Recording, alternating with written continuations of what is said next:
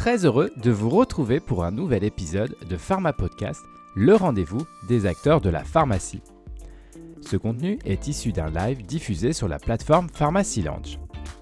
C'est un épisode à écouter absolument parce que déjà le sujet concerne tous les pharmaciens et même les étudiants.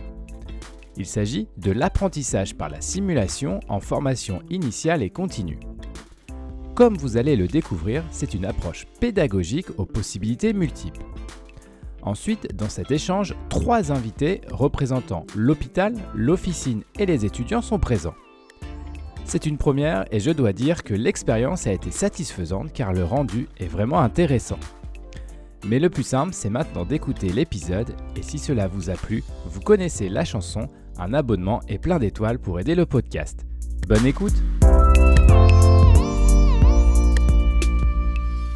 Bonjour à tous, très heureux de vous retrouver pour ce nouveau live proposé par Pharmacy Lounge. N'hésitez pas à vous inscrire sur la plateforme si vous êtes pharmacien, c'est gratuit, confidentiel et sécurisé.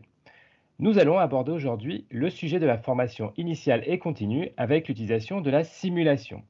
Aujourd'hui, nous avons trois invités qui sont Rémi Collomb, pharmacien au CHU de Nice, Bertrand Décoda, pharmacien au CHU de Lille. Vous êtes tous les deux également membres de la SFPC et de la Sofrasim. Et Adrien Caron, étudiant et représentant de la NEF pour l'enseignement aux étudiants. Bonjour messieurs. Bonjour. Bonjour. Bonjour. Et, on est également avec Aurélie Pasquier, notre responsable communication à Pharmacy Lounge, qui va nous accompagner et qui va nous poser les questions qui vont être mises dans le chat. Bonjour Aurélie. Bonjour Romain, bonjour à tous. Je suis donc Aurélie Pasquier. Je m'occupe du marketing, de la communication et du digital chez Pharmacy Lounge. Alors, si vous souhaitez gagner du temps dans votre quotidien, si pour vous protéger la sécurité de vos données et celle de vos patients est important, si vous êtes également sensible à l'infodémie et aux informations non référencées qui circulent sur les réseaux sociaux généralistes, alors sachez que Pharmacy Lunge est le réseau social professionnel 100% sécurisé et éthique pour vous, les pharmaciens. On est membre de la French Care et Pharmacy Lunge regroupe déjà plus de 1500 abonnés pharmaciens et plus de 30 partenaires experts de la pharmacie. Vous retrouvez Pharmacy sur tous les navigateurs Internet et sur votre smartphone en téléchargeant bien sûr l'application. Ce sont des fonctionnalités apparentées aux réseaux sociaux généralistes qu'on vous propose avec la confidentialité en plus. L'usage reste donc simple et intuitif. Pharmacy Lunch, c'est aussi, comme euh, aujourd'hui, l'organisation d'événements sur des sujets d'actualité variés pour vous accompagner au quotidien dans vos métiers. Je laisse tout de suite la parole à Romain Lecomte, pharmacien. Je vous souhaite un excellent webinaire et rejoignez vite Pharmacy. Vous aurez compris votre communauté pharmaceutique. Merci beaucoup Aurélie. Alors messieurs, nous allons commencer par euh, l'existant en termes de formation pharmaceutique par la simulation. Est-ce que vous pouvez, Rémi ou Bertrand, nous faire un petit état des lieux de cette euh, pratique pédagogique à travers le monde? En fait, la, simulation euh, en tant que telle est relativement ancienne, hein, parce que les premiers mannequins, en fait, pour aider les accouchements, c'est à peu près le, XVIIIe siècle. Mais tout ce qui est bonne pratique, finalement, sont au contraire relativement récents, parce que le premier guide HAS date de 2012. Là, le nouveau guide va sortir cette année, donc on voit qu'il n'y a que 10-15 ans de euh, formalisation de bonne pratique. Les sociétés savantes aussi euh, de simulation, la, la Sopra Sims, donc société francophone de simulation, pareil, date de 2012-2014 même si effectivement les, pratiques initiales, euh, on s'est beaucoup inspiré de l'aviation, bien évidemment, hein, donc euh, tout ce qui est simulation des pilotes, sur le côté dit euh, technique, c'est-à-dire j'apprends à piloter. Nous, on apprend à faire des gestes, et aussi tout ce qui est compétences dites non techniques, c'est-à-dire tout ce qui est relationnel. Donc ça a commencé dans les domaines de la santé, plutôt en anesthésie au niveau du bloc, au niveau des urgences. Et au niveau pharmacie, ça, date euh, pareil de 2012-2013, donc un tout petit peu de retard, mais on marche vite en, tant que pharmacien, donc on, rattrape. Côté euh, enseignement pharmaceutique, eh bien, l'utilisation de, la simulation euh, s'appuie sur le, développement d'environnements qui permettent les, mises en situation professionnelles et donc la réalisation de, séances de simulation et, et des briefings. Et donc, euh, au sein des universités, en particulier euh, des facultés de santé, des facultés euh, de médecine, de pharmacie, de chirurgie dentaire, se sont développés eh bien, des, espaces de simulation qui sont de, plus en plus utilisés à la fois en formation initiale et en formation continue, soit sur des scénarios monoprofessionnels, soit sur des scénarios interprofessionnels. Et c'est ainsi qu'au sein des, des, facultés de pharmacie, on retrouve notamment des, des officines pédagogiques qui permettent justement une, simulation euh, à l'exercice pharmaceutique. Alors, vous, vous dites les, les, officines pédagogiques, donc on sait qu'il y a de nombreuses facs en France, que je crois quasiment toutes les facs sont dotées aujourd'hui d'une pharmacie, alors on va dire thèse expérimentale pour les étudiants notamment euh, en fin de cursus. Est-ce qu'on peut dire que la filière officine est en avance sur les autres, euh, sur les autres filières? Alors c'est vrai que euh, les officines pédagogiques occupent une place assez importante dans l'enseignement par la simulation au sein des, facultés de, pharmacie. On a 24 facultés de, pharmacie en France et c'est environ 1500 étudiants qui sortent chaque année des 24 facultés pour rejoindre le, métier de, la pharmacie d'officine. Et donc, à ce titre, c'est la, première finalement filière en termes d'effectifs étudiants. Et donc, finalement, elle mobilise beaucoup ces, ces, environnements de simulation. Alors, si l'officine pédagogique s'adresse aux étudiants qui sont engagés dans la filière officinale, les officines pédagogiques servent également à des enseignements dès les premières années de cursus, pendant la formation commune de base, pour des compétences qui sont transversales à tous les métiers finalement de, la pharmacie et pas uniquement ceux de la pharmacie d'officine. Il existe par ailleurs eh bien, euh, d'autres environnements de simulation qui sont peut-être plus spécifiques à d'autres filières. Et, et, au niveau de la NEP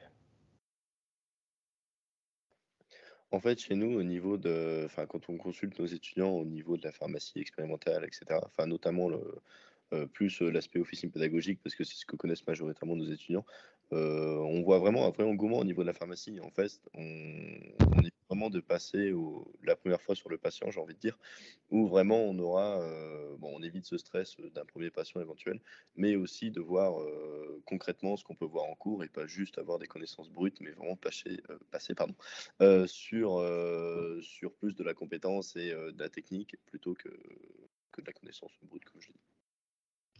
Alors, on l'a bien compris, les officines pédagogiques sont, en place dans les facultés. Est-ce qu'il existe aujourd'hui euh, des approches, notamment en hospitalier, où, par exemple, sont apparues euh, récemment des, sortes d'escape games ou des visites virtuelles? Est-ce que vous pouvez nous citer euh, quelques initiatives sur l'hospitalier spécifiquement? Alors c'est vrai que côté hospitalier, donc il y a la simulation était essentiellement, par exemple, sur la pharmacotechnie, c'est-à-dire la fabrication des chimiothérapies. Donc l'idée, c'est pour d'apprendre et ensuite par palier, à la fois sur la routine, parce que la, simulation est importante sur le côté routine, parce que de toute façon, je veux le faire au quotidien, donc j'ai une expertise, et aussi tout ce qui est situation inhabituelle. S'il a un de flacon, bah, du coup, ça ne va pas m'arriver, euh, heureusement, euh, fréquemment. Et du coup, l'idée, c'est de pouvoir s'entraîner, même si c'est des actes peu fréquents. Donc, il a eu tout ce qui suit simulation, euh, formation, par exemple, aux médicaments à risque.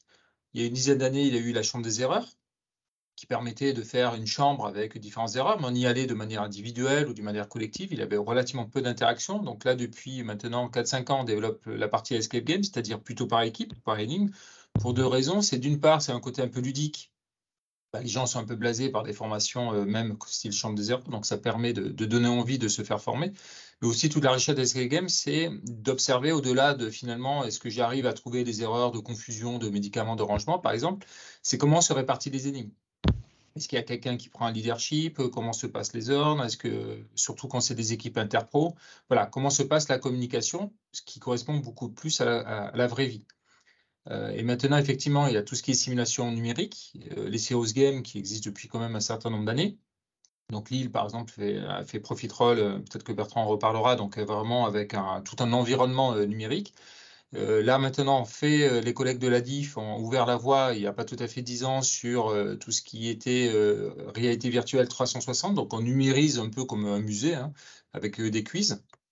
Là, on a amélioré le concept. Ils sont associés, bien évidemment, avec la CPC, la SFAR, la SOFRASIMS, avec un gros projet Simu 360 où on a numérisé un bloc opératoire avec trois parcours prise en charge médicamenteuse, hygiène et patient, ce qui permet ensuite de récupérer des stats pour savoir bah, finalement si Adrien a cliqué d'abord dessus, la bonne réponse de Bertrand et ainsi de suite, ce qui permet vraiment d'être immersif, soit par écran, soit peut-être même par casque.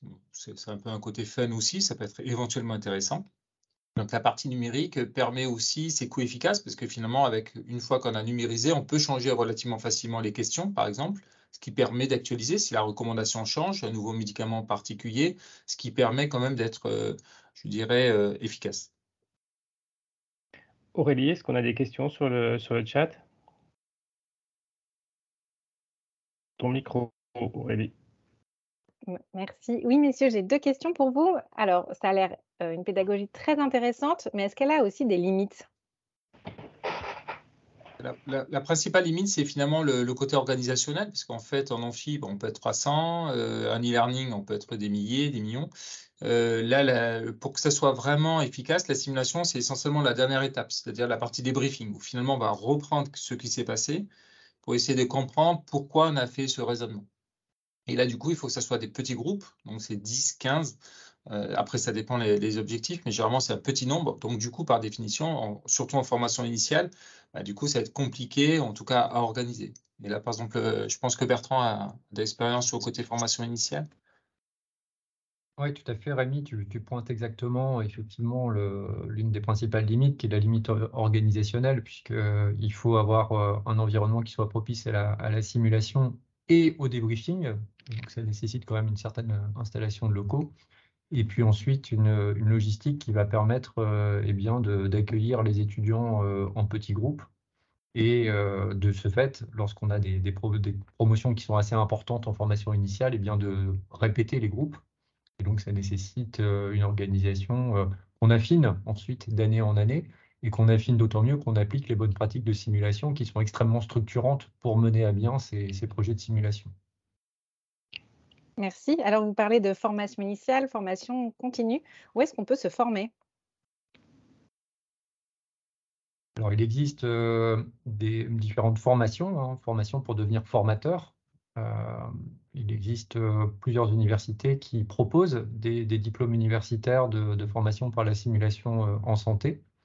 Et ces formations sont extrêmement intéressantes par la qualité méthodologique qu'elle apporte, mais aussi finalement par les publics qu'elle accueille, puisque ce sont des, généralement des, enseignants ou des, professionnels qui souhaitent monter en compétences dans le domaine de la simulation et qui viennent d'horizons différents. Et donc finalement, ça donne lieu à beaucoup de rencontres, d'échanges, ne serait-ce que sur des, projets portés par euh, chaque, chaque, chaque personne ou chaque institution au sein desquelles ces personnes peuvent travailler. Et puis, il y a également les, sociétés savantes hein, qui se positionnent. Euh, il existe beaucoup d'ateliers maintenant euh, au cours des, congrès, et en particulier la Sopra Sims. Et là, je vais laisser Rémi compléter ma réponse. Effectivement, euh, donc là, on a, le plaisir d'organiser le, congrès annuel de la Sopra Sims euh, en juin. Donc là, c'est vraiment interpro avec des ateliers, des sessions euh, plénières. Et autrement, donc la, plupart des formations se font soit dans des centres de simulation, donc souvent c'est plutôt à la fac, fac de pharmacie, fac de médecine campus santé, parce que de plus en plus il y a des campus santé, mais de, plus en plus plutôt pour le côté formation continue, on essaie de faire ce qu'on appelle la simulation in situ, c'est-à-dire que soit on dédie des salles idéalement, avec des caméras, des vidéos, des, choses comme ça, comme un centre de simulation, mais qui permet la proximité, puisque finalement, le professionnel, voilà, il, y a une demi-heure ou une heure de créneau, il va pouvoir y aller, autrement, il faut qu'il aille. Euh, la fac n'est pas toujours collée vraiment à l'hôpital par rapport à ça, euh, ou alors directement dans le service. Là, c'est encore l'idéal, et avec juste la contrainte de filmer les patients et de ne pas perturber euh, l'acte de soins je pense qu'effectivement, la, réflexion se fait aussi au niveau des étudiants. Adrien en échangeait tout à l'heure sur le, sud de la formation. Peut-être deux mots, Adrien? Bah, dans tous les cas, euh, au niveau de la, simulation, ce sera. Bon, je, vous rejoins totalement sur le fait que c'est une logistique qui doit totalement être euh, j'ai perdu le mot que j'avais en tête, mais euh, qu'au niveau logistique, ça reste quand même quelque chose d'assez compliqué et que euh, forcément Bon, c'est pas quelque chose qu'on peut étendre à un grand groupe, même si euh, aujourd'hui c'est, euh, comme je redis ce que j'avais dit tout à l'heure, mais c'est quelque chose qui plaît énormément aux étudiants. Euh, ça nous permet non seulement des approches relationnelles, mais aussi au niveau du développement des compétences ou des gestes techniques, etc. je vais prendre par exemple la vaccination, mais c'est bien de voir que dans un cours on peut avoir la vaccination avec OK, il faut vacciner avec l'aiguille à tel angle, etc. Ce sera jamais mieux appris de toute façon qu'avec une simulation en TP ou autre. Euh, dans une formation initiale, c'est totalement indispensable et surtout que les nouvelles missions qu'on voit qui arrivent aujourd'hui, c'est totalement quelque chose qui pourra évoluer et s'étendre encore plus dans notre formation. Et euh, euh, j'aurais envie de dire que je ne vois pas vraiment le futur de la formation sans simulation en. Alors, puisque ça plaît aux étudiants, bah, parlons de, de l'avenir. Pensez-vous qu'un nouveau modèle d'enseignement est à développer autour de cet apprentissage par la simulation en pharmacie? Alors oui, enfin, j'ai envie de dire que c'est pas vraiment un nouveau modèle d'enseignement puisque euh, c'est le modèle d'enseignement qui, euh, qui est en place et qui vise à se consolider et à, se développer. On est euh, maintenant résolument sur une approche compétence. Sont les mots qui ont été utilisés également par, par Adrien. Donc, au niveau des, 24 facultés de pharmacie, il y a ce souhait constant de, de développer les maquettes d'enseignement selon cette approche compétence. Donc ça, c'est un point important. La deuxième chose, et je pense qu'au sein des facultés de, pharmacie, euh, euh, le continuum pédagogique finalement entre l'enseignement, l'acquisition des, connaissances, la capacité à synthétiser ces connaissances et euh, à développer des, attitudes professionnelles, eh bien ce continuum, il est, il est clairement en place et, clairement assumé et il cherche finalement à mettre l'étudiant dans les, meilleures conditions possibles pour, pour son, futur professionnel. Et donc, on a bien finalement les enseignements, euh, les mises en situation professionnelle au travers de la stimulation, le stage de pratique professionnelle et puis ensuite euh, euh, l'emploi. Donc, donc, ce continuum, il est très, très important. Il explique aussi pourquoi il y a beaucoup d'interactions entre les enseignants des facultés, les professionnels de santé au travers de, la maîtrise de stage et de l'accueil en stage, et le fait que ces mêmes professionnels de santé préparent avec les enseignants de, la faculté eh ben, les, scénarios pédagogiques euh, qui vise à les mettre euh, euh, en situation. on est d'ailleurs aussi sur finalement une approche de la formation, mais aussi une approche de l'évaluation des compétences acquises. Et ainsi, à Lille, cette année, pour la première fois, eh bien, le, l'examen terminal est basculé sous la forme d'ECOS, qui, vont permettre de faire passer les étudiants par station pour valider euh, pour chacune des, neuf unités d'enseignement, eh bien, euh, la compétence ou les compétences qui sont euh, attachées à ces unités d'enseignement. Donc c'est encore une fois un, grand défi logistique et organisationnel de, mettre en place ces écos afin de, valider les, compétences acquises par, les, étudiants. Dernier point, on est sur des approches qui sont aussi hybrides, comme l'a dit tout à l'heure euh, Rémi. Et donc, euh, finalement, est adossé à, ces mises en, situation et ces exercices de simulation des briefings, et bien, bien souvent euh, de l'enseignement à distance, de l'enseignement sur des plateformes numériques, qui permettent finalement à l'étudiant de se préparer le mieux possible à l'exercice de, simulation des briefings. Adrien, rajouter quelque chose sur les étudiants, sur le futur de la pharmacie? En fait, comme je disais tout à l'heure, on a beaucoup de nouvelles missions qui arrivent aujourd'hui. Et je pense que que ce soit tout ce qui est mis en place de la téléconsultation, par exemple, ou la dispensation de médicaments sous protocole qu'on aura, ou c'est vraiment des exemples qui me passent par la tête, mais des cas cliniques préétablis qu'on pourrait avoir. En fait, c'est vraiment quelque chose qui va non seulement nous permettre de voir bon, ce qui est fondamental dans la pharmacie, mais aussi avec toutes les nouvelles missions qu'on va commencer à avoir en officine. Euh, ça nous permet de vraiment voir euh, les nouveaux services aussi qu'on pourra faire et qui seront proposés par le pharmacien euh, et de voir des situations qu'on ne ferait peut-être pas forcément en stage non plus. Bon, certes, la situation, la, simulation, ça ne doit pas du tout se substituer au stage, loin de là, mais on, on, aura des situations qui sont plutôt rares, parfois exceptionnelles, mais qu'il faut quand même savoir gérer, entre guillemets, j'ai envie de dire. Et c'est des situations qu'on peut-être pas forcément en quelques mois de stage. Et ça nous permettrait aussi de voir bah, ces situations qui sont rares mais importantes et d'acquérir toutes les compétences nécessaires pour, pour réagir au mieux lorsqu'on sort diplômé. Alors, on a beaucoup parlé des étudiants et de la formation initiale. Maintenant, intéressons-nous bah, aux pharmaciens qui sont diplômés et qui, du coup, ont besoin aussi de se former de manière continue durant toute la carrière professionnelle. Est-ce que vous, pensez que la, simulation doit également devenir un axe important de, développement, notamment pour la formation continue? Oui, parce que de toute façon, nos, activités euh, évoluent assez rapidement. Hein. Là, on vient de, publier euh, le livre blanc Dessine-moi 2030, où on, on a essayé de se projeter finalement dans nos activités. Et c'est pour ça que dans, ce livre blanc euh, qui, est, sur Pharmacy Launch, hein, donc l'idée, c'est on a cité l'assimilation dans pas mal d'axes. La pharmacie clinique, parce que de toute façon, ça évolue. Euh, là, par exemple, euh, tout récemment, on a le texte sur les patients en autotraitement, par exemple. Bah, du coup, ça va être des nouveaux, de nouvelles modalités. La partie télésoins pharmaceutiques, ça va être des nouvelles modalités. Donc, effectivement, il faut bouger. Et quand on dit, c'est vraiment équipe pharmaceutique, hein, c'est-à-dire pharmacien et préparateur, parce qu'on a tout le côté accompagnement, ils sont très actifs. Hein c'est les préparateurs sur les, promouvoir aussi auprès au niveau des services. bah, du coup, c'est du relationnel qu'ils n'ont pas trop l'habitude. Donc l'idée aussi, c'est d'accompagner ce, type. Il a l'assimilation du management, tout simplement, hein, d'équipe, qui, est aussi important. Il a l'assimilation, le, fait de gérer les conflits, des réunions en termes de médiation, ça peut être tout à fait intéressant là-dessus. On est quand même maintenant en certification périodique avec le nouveau texte qui vient de sortir. Et on est vraiment dans cette approche que bah, l'idée, c'est de se dire valider un DU ou autre, mais il a le côté terrain qui, qui est vraiment fondamental. On a le, gros avantage, contrairement à la chirurgie, où ils ont besoin de grands mannequins, de, beaucoup de matériel. On a besoin beaucoup moins de matériel côté pharmacie pour pouvoir se faire, même si on a besoin quand même de faux isolateurs, de faux médicaments, etc. Je veux dire, c'est pas non plus. Euh, de temps en temps, on va vous parler peut-être du débriefing avec des Lego. Donc, euh, de temps en temps, on n'a pas besoin euh, de grands, grands matériels. Il faut par contre respecter la méthodologie pour être réellement pertinent. Alors, messieurs, dans vos, dans vos domaines respectifs, quels sont les, travaux qui sont en cours, alors à la fois en ville et à l'hôpital Je vais peut-être commencer. Euh, moi, je crois qu'il y a euh, aujourd'hui, euh, pour le, domaine de la simulation en pharmacie, la nécessité de développer et, de, des programmes qui sont dans, le domaine de, l'interpro, que ce soit dans la communication interprofessionnelle ou dans euh, l'organisation euh, des, soins euh, autour du patient en interprofessionnel.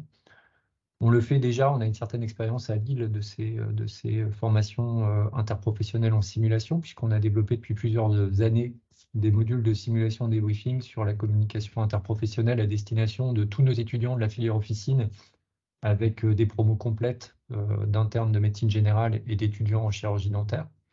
Et ça donne lieu euh, à des séances euh, extrêmement riches, extrêmement euh, intéressantes, qui, au-delà même finalement des acquis en termes techniques, de compétences techniques de communication interprofessionnelle, jouent aussi un rôle important dans l'évolution de la représentation des métiers.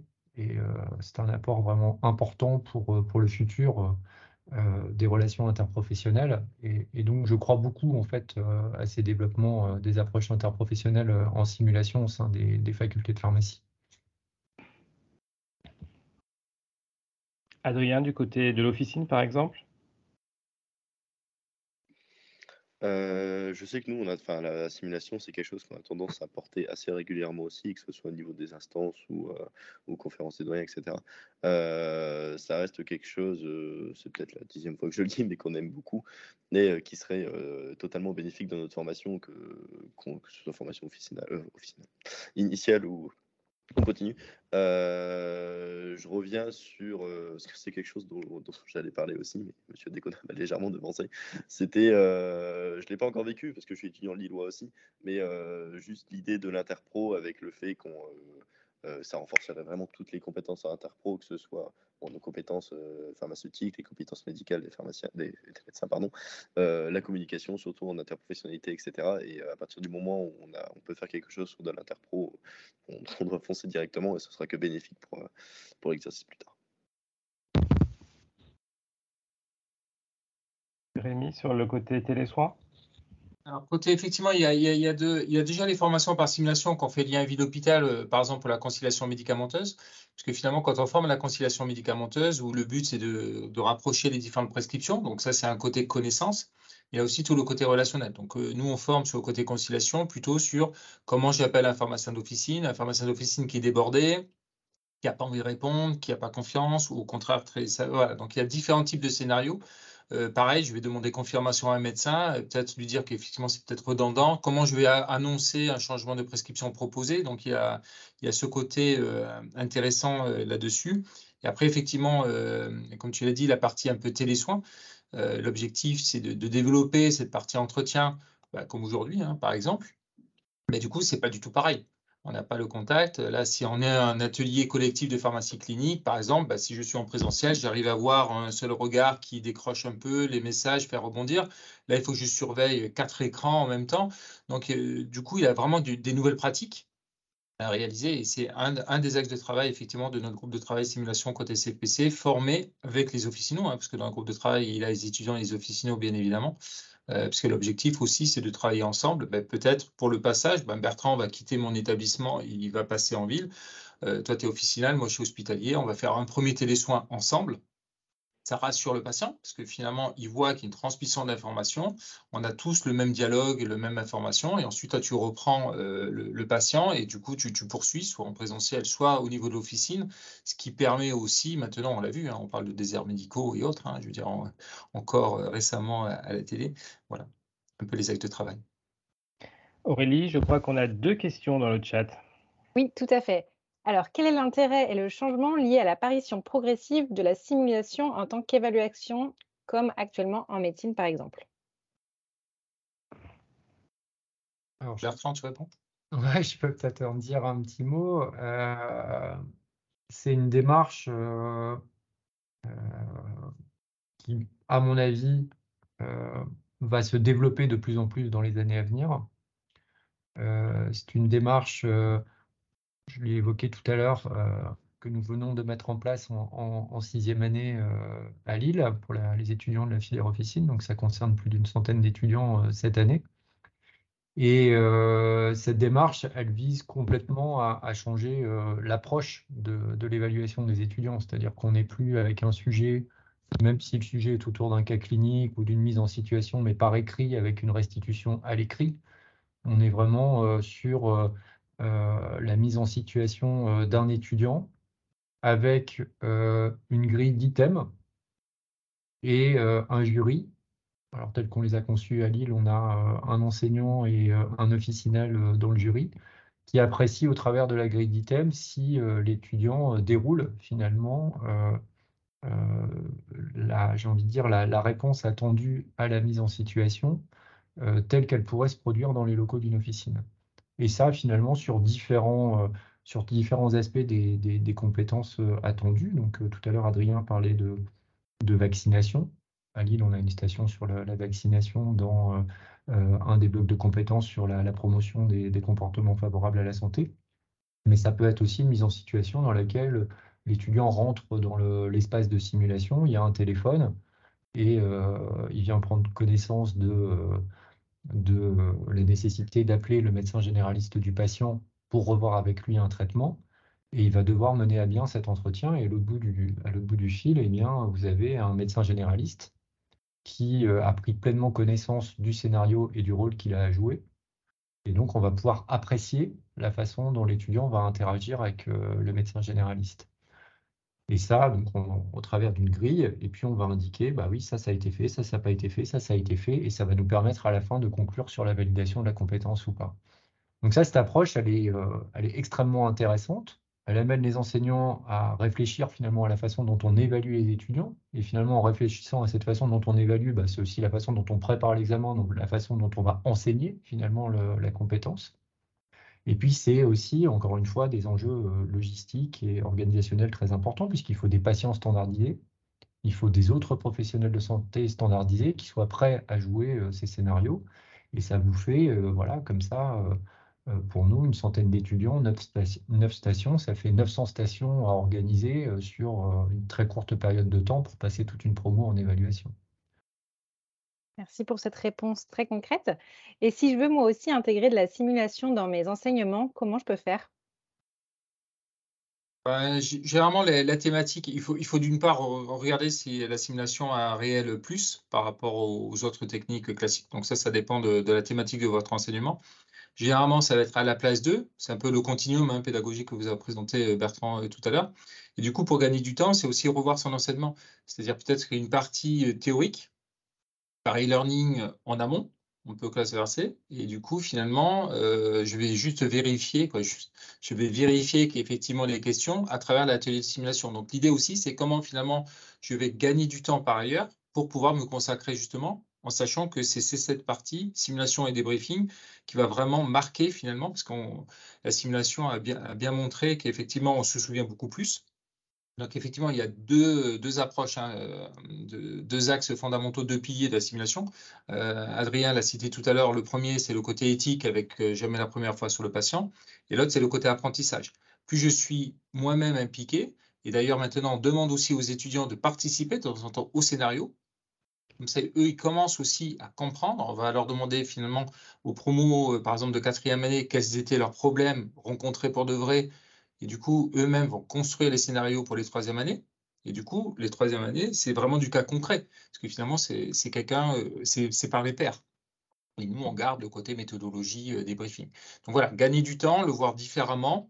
En tout cas, c'est et après, euh, s'appuyer aussi sur les collègues. Au début, on ne sait pas trop, il faut se former, une attestation, un DU. Et ensuite, effectivement, c'est tout à fait possible. J'ajouterais qu'il ne faut pas nécessairement un environnement haute fidélité pour pouvoir réussir à, mettre en place un exercice euh, de simulation et parfois avec peu de moyens, finalement, on y arrive très bien. Le deuxième point sur lequel je veux insister, c'est la place très importante du débriefing. Donc, il ne s'agit pas simplement d'avoir été mis en situation et d'avoir joué finalement euh, un rôle de bout en bout pour monter en compétence. Il faut vraiment avoir cette étape de débriefing ensuite. Je vais prendre un exemple très simple, ça peut être implémenté dans, un service pharmaceutique. Nous, on avait euh, travaillé sur la, capacité que peuvent avoir les internes à trier des, euh, demandes urgentes en garde, eh bien finalement vous mettez quelques demandes urgentes face, à l'interne et vous lui demandez simplement de les trier du, plus urgent au moins urgent. Vous faites ça un exercice avec euh, tous les internes qui arrivent en, début de semestre. Et puis après, on va confronter finalement euh, les classements des internes entre eux. Et là, on va basculer dans le débriefing pour essayer de comprendre pourquoi certains ont classé telle situation en premier et d'autres ne euh, l'ont pas classé en premier. Et c'est finalement sur euh, ce débriefing et cet échange autour de, la, perception du, classement qu'on va certainement, comme l'a dit Rémi, eh bien, euh, faire monter les personnes en compétences. Très, très clair. On va conclure euh, cet épisode du coup pour respecter le timing de ce, de ce live. On va bien évidemment remercier nos invités, Rémi, Bertrand et Adrien. Merci pour votre présence et vos, et vos explications. On le comprend bien, la simulation va devenir, et, et, même en ce moment, une approche pédagogique importante, à la fois pour les étudiants, mais aussi pour les pharmaciens euh, qui sont en exercice. Merci Aurélie pour votre participation et les questions posées. Nous vous donnons rendez-vous pour un prochain live très prochainement. À bientôt.